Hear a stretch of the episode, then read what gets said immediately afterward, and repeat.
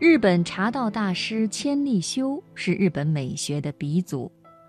据说他打扫庭院，要先仔细地将地面与草地打扫干净，然后晃动某棵树，地面落上少许叶子，这叫季之美。落叶铺展在洁净的地面上，这很重要。它的美学意义又给我们带来了哪些启示呢？今晚生活中的美学系列，我们就一起来分享袁小玲的文章《京都之美》。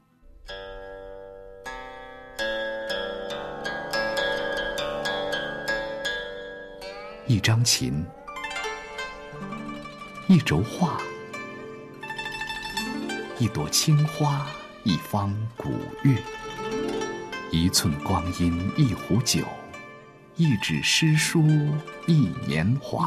年华，年华。久远的历史，漫长的光阴。寂静之时，放慢生活脚步，享受生活美学。财经夜读，倾情奉献生活中的美学，美学，共享一段诗情画意的典雅人生，人生。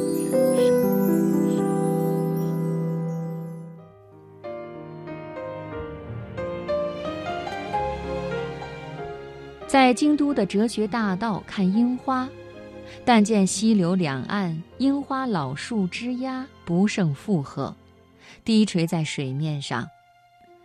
溪水潺潺，花落翩翩，在京都的大街小巷上随意穿行，它的洁净程度让人惊叹。这时候你没有不文明的行为，手里拿着水果盒，久久不敢乱扔。因为那样做心理成本太大。听别人讲过一个故事：A 在日本打工，一天被派出去搞清洁，工作内容竟然是清理掉他们公司不小心倾倒在马路上的白色油漆。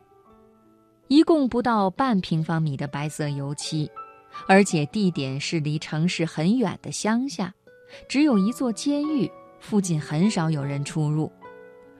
几个人用铁刷刷、铲子铲，还用了香蕉水，都无济于事。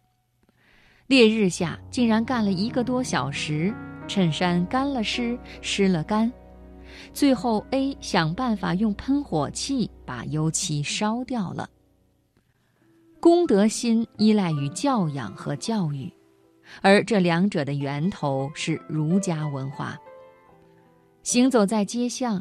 如果有人家大门敞开，你就会看见，每一方小小庭院都是洁净别致，几块石头、一池水、一棵松树、一株樱花、一片苔藓，每一样东西的存在都有其美学功用，在它该在的地方被修出应有的形状，都是被用心对待过的。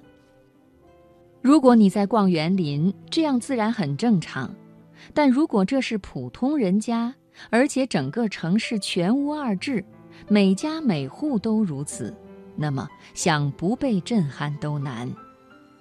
在京都岚山附近的某个小园子，我欣赏了心心念念的枯山水，石块象征山峦，白沙象征湖水。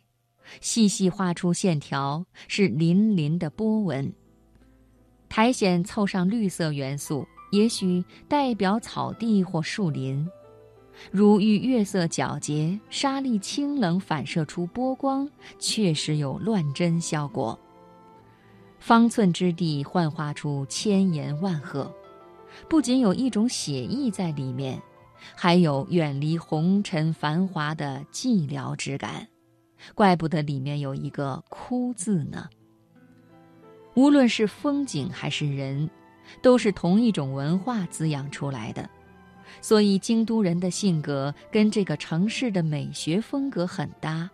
他们大多是有点木、干净、多礼、清冷，感情和肢体动作充满节制。